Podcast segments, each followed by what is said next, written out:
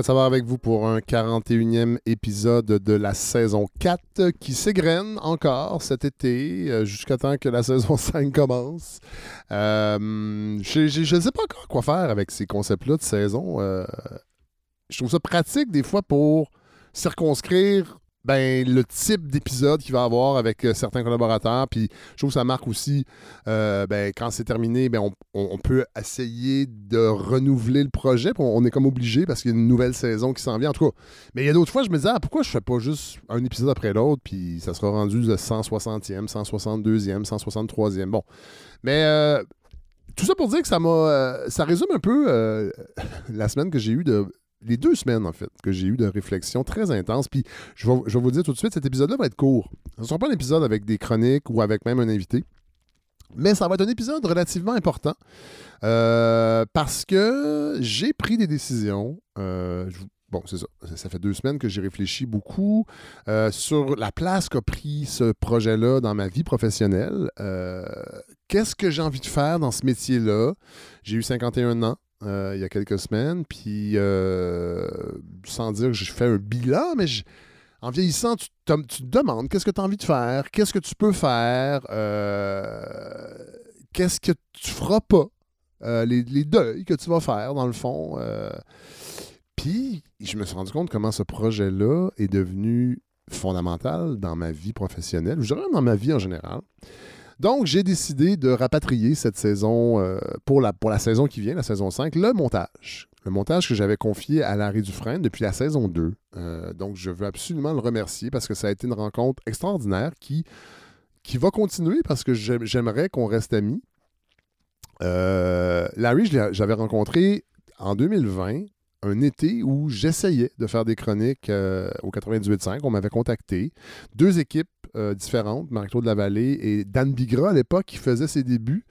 Euh, au 98.5 pour remplacer l'émission de Bernard Drinville l'été et on m'avait contacté pour voir si ça me tentait de faire des chroniques. Alors j'avais dit oui parce que je connaissais pas cet auditoire-là. je le connaissais en, tant qu'auditeur, mais j'y avais jamais travaillé. Puis je me disais, ah, pourquoi pas? et c'est là que j'ai rencontré Larry, qui était le réalisateur de l'émission. Et c'est lui qui tout de suite connaissait déjà la balado, me disait si tu cherches un réalisateur, euh, moi ça me tenterait, euh, j'ai envie de faire ça, puis euh, je pense que ça me prendrait pas trop de temps. Et bon.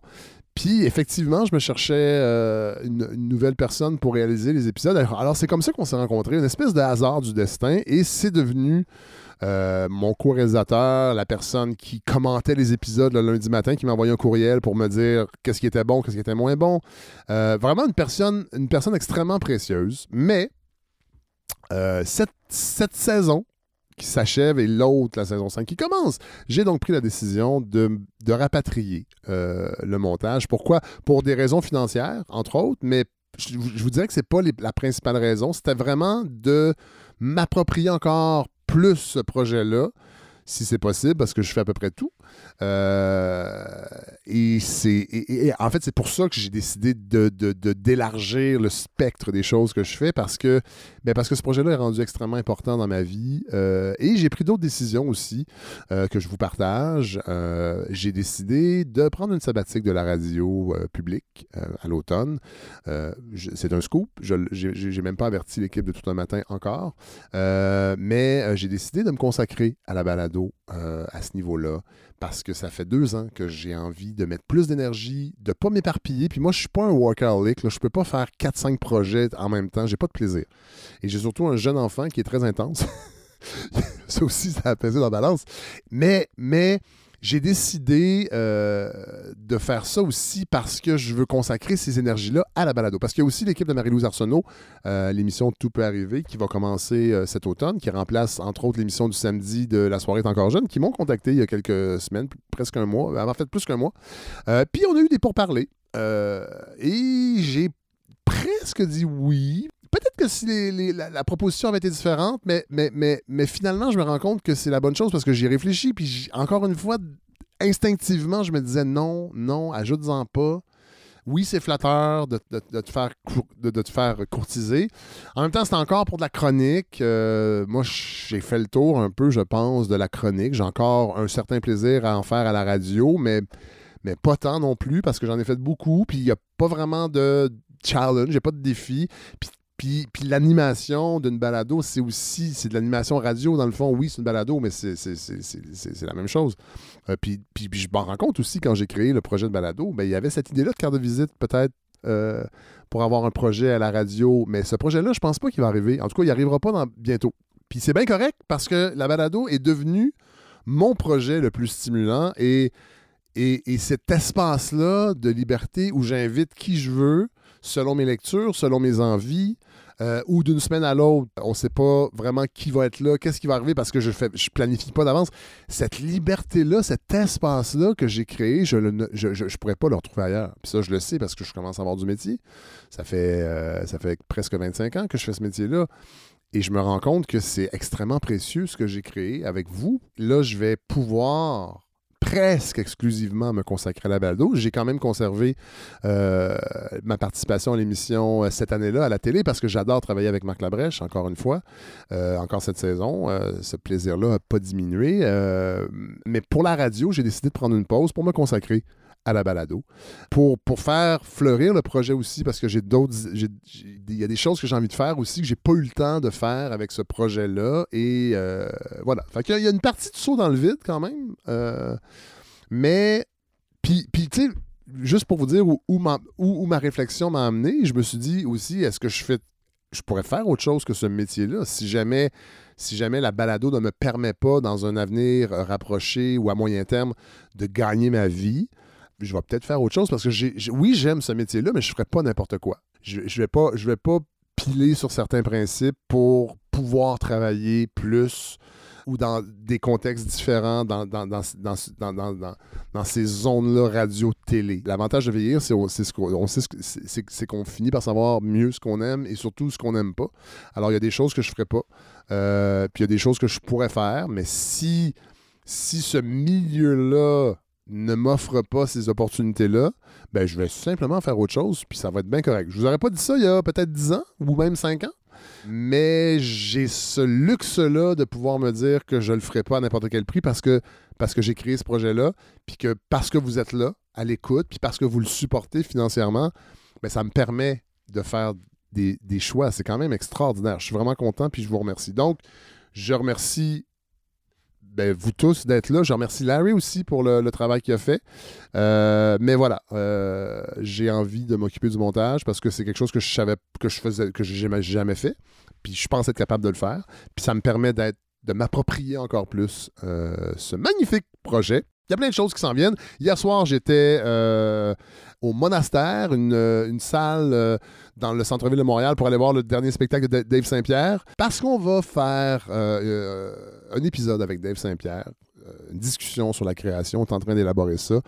Euh, je sais que les discussions, vous aimez beaucoup ça parce qu'on en a fait quelques-unes dans la saison 4. Puis je veux vraiment pour la saison 5 être capable de, euh, de vous offrir ça aussi. Puis je pense que c'est ultra stimulant. Donc, rencontre avec le créateur Dave Saint-Pierre, je pense que ça peut être vraiment, vraiment intéressant. Il va y avoir des nouveaux chroniqueurs, des nouvelles chroniqueuses aussi. Je travaille là-dessus. je pense que vous m'avez démontré dans les autres saisons que vous aimez entendre des nouvelles voix. En fait, que la balado offre des voix qu'on n'entend pas ailleurs. Il va y avoir un sondage. J'ai envie de vous envoyer un sondage. J'espère que ça ne sera pas un sondage type euh, combien gagnez-vous, dans quel quartier habitez-vous pour, euh, vendre la pub, parce que je, euh, veux encore préserver ce projet-là de toute publicité, mais j'aimerais ça vous j'aimerais ça savoir ce que vous aimez de la balado, ce que vous aimez moins de la balado, ce que vous aimeriez entendre à la balado. Fait qu'on on va monter un sondage. Je ne sais pas quand est-ce qu'il va être prêt, là, mais ça va être en ligne, ça va être envoyé via euh, l'infolette parce que les, les estis d'infolette, euh, j'arrête pas d'en parler, puis je, je, les fais jamais, mais c'est parce que je, parle trop dans les balados. Dans le fond, tout ce que tout ce que j'ai envie de vous écrire, je vous le dis. Il faudra peut-être que j'en dise moins, puis j'en écrive plus, mais bon.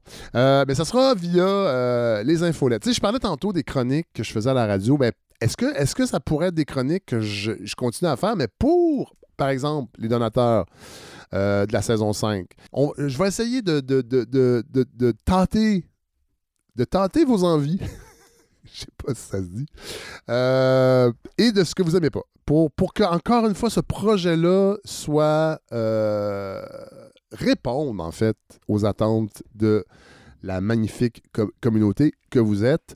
Bon, j'avais parlé d'un party de lancement aussi. Là. Il y a une huitième vague peut-être qui, euh, s'en vient cet automne. J'aimerais savoir, est-ce que c'est quelque chose, la COVID, qui vous empêcherait de euh, vous déplacer pour un party genre au Lion d'Or? Parce que je suis déjà pour parler avec le Lion d'Or, mais il y a des coûts associés à ça. Puis ça reste une petite entreprise, la balado. J'ai pas... Bon, fait voilà. Les vinyles, oui, je veux parler des vinyles. En fait, je veux parler de Voivode. Et cette semaine, j'ai acheté, puis on va finir en chanson. Euh, cette semaine, j'ai acheté une réédition de l'album euh, Nothing Face de Voivode, qui est l'album, moi, qui m'a. Euh, ben, qui est mon album préféré de Voivode. et que j'ai. C'est comme ça que je les ai. Parce qu'avant ça, la première incarnation de Voivode était très, très, très trash metal extrêmement rapide, puis ça me plaisait moins. Et arrive cet album, Nothing Face, au cégep en 1989. Là, on a une espèce de mixture euh, rock progressif avec, évidemment, euh, le côté euh, métal, en fait, toujours présent chez Voivode. Moi, ça m'avait énormément, énormément plu cet album-là. Puis je me rappelle parce qu'à l'époque, je jouais euh, dans l'équipe d'impro du cégep de Drummondville et on, était, euh, on s'était rendu en tournoi à Chicoutimi, au cégep de Chicoutimi. Et c'est ce qu'on écoutait dans la petite vanne louée par le cégep, cet album-là de Voivode, Nothing Face, que j'ai racheté euh, cette semaine en vinyle, en réédition. C'est la première fois que le, vinyle est réédité. Et j'ai, malheureusement, je suis très déçu de, de la réédition en elle-même, qui a été pas très bien faite, qui sonne pas très bien. J'ai eu un problème aussi avec ma table tournante. Et je pensais que c'était ma table tournante qui faisait que euh, ben, le, la réédition sonnait pas bien, mais la table tournante et l'aiguille a été changée. Et finalement, ben non, la réédition est de mauvaise qualité. C'est plate parce que le vinyle est magnifique, euh, vinyle, couleur, mais, mais ça ne nous empêchera pas de terminer ce court épisode. J'espère que je ne vous ai pas ennuyé avec mes, euh, mes réflexions euh, existentielles sur ce projet-là, mais je trouvais ça important de vous, vous, les partager. Mais on va terminer donc en musique. Et là, je sais que les vrais, vrais fans hardcore de Voivode seront pas contents parce que je vais offrir une reprise qu'on retrouve sur Nothing Face de Pink Floyd. Voivode a fait deux reprises de Pink Floyd. La première sur euh, un autre album que je vous dirai pas. Je vais voir si, j'ai des vrais fans de Voivode. Ils vont pouvoir me dire quelle est l'autre reprise de Pink Floyd par Voivode, mais celle qui est la plus connue, c'est nettement Astronomie dominée, euh, qui était présente sur Nothing Face. Puis ça a été vraiment. C'est comme ça que j'ai découvert l'album. C'est que c'était le, le, vidéoclip. Ça jouait beaucoup dans les radios universitaires collégiales à l'époque. Puis j'ai fait wow! Et j'étais même pas fan de Pink Floyd à l'époque. Je, suis, je, le suis devenu par la suite, plusieurs, plusieurs années euh, après. Parce que moi, le prog au cégep, j'aimais pas tellement ça. J'étais dans l'autre gang du euh, punk rock, euh, du hardcore, du post-punk, puis tout ce qui était musique progressive, c'était comme pour moi des dinosaures des années 70, et tout ce qui s'y rapprochait, j'étais allergique, vraiment par école de pensée très bornée, très fermée, mais est arrivé donc l'album de Voivode. Alors voilà, je vous laisse sur euh, Astronomie dominée de Pink Floyd. On se retrouve très très bientôt dans vos oreilles.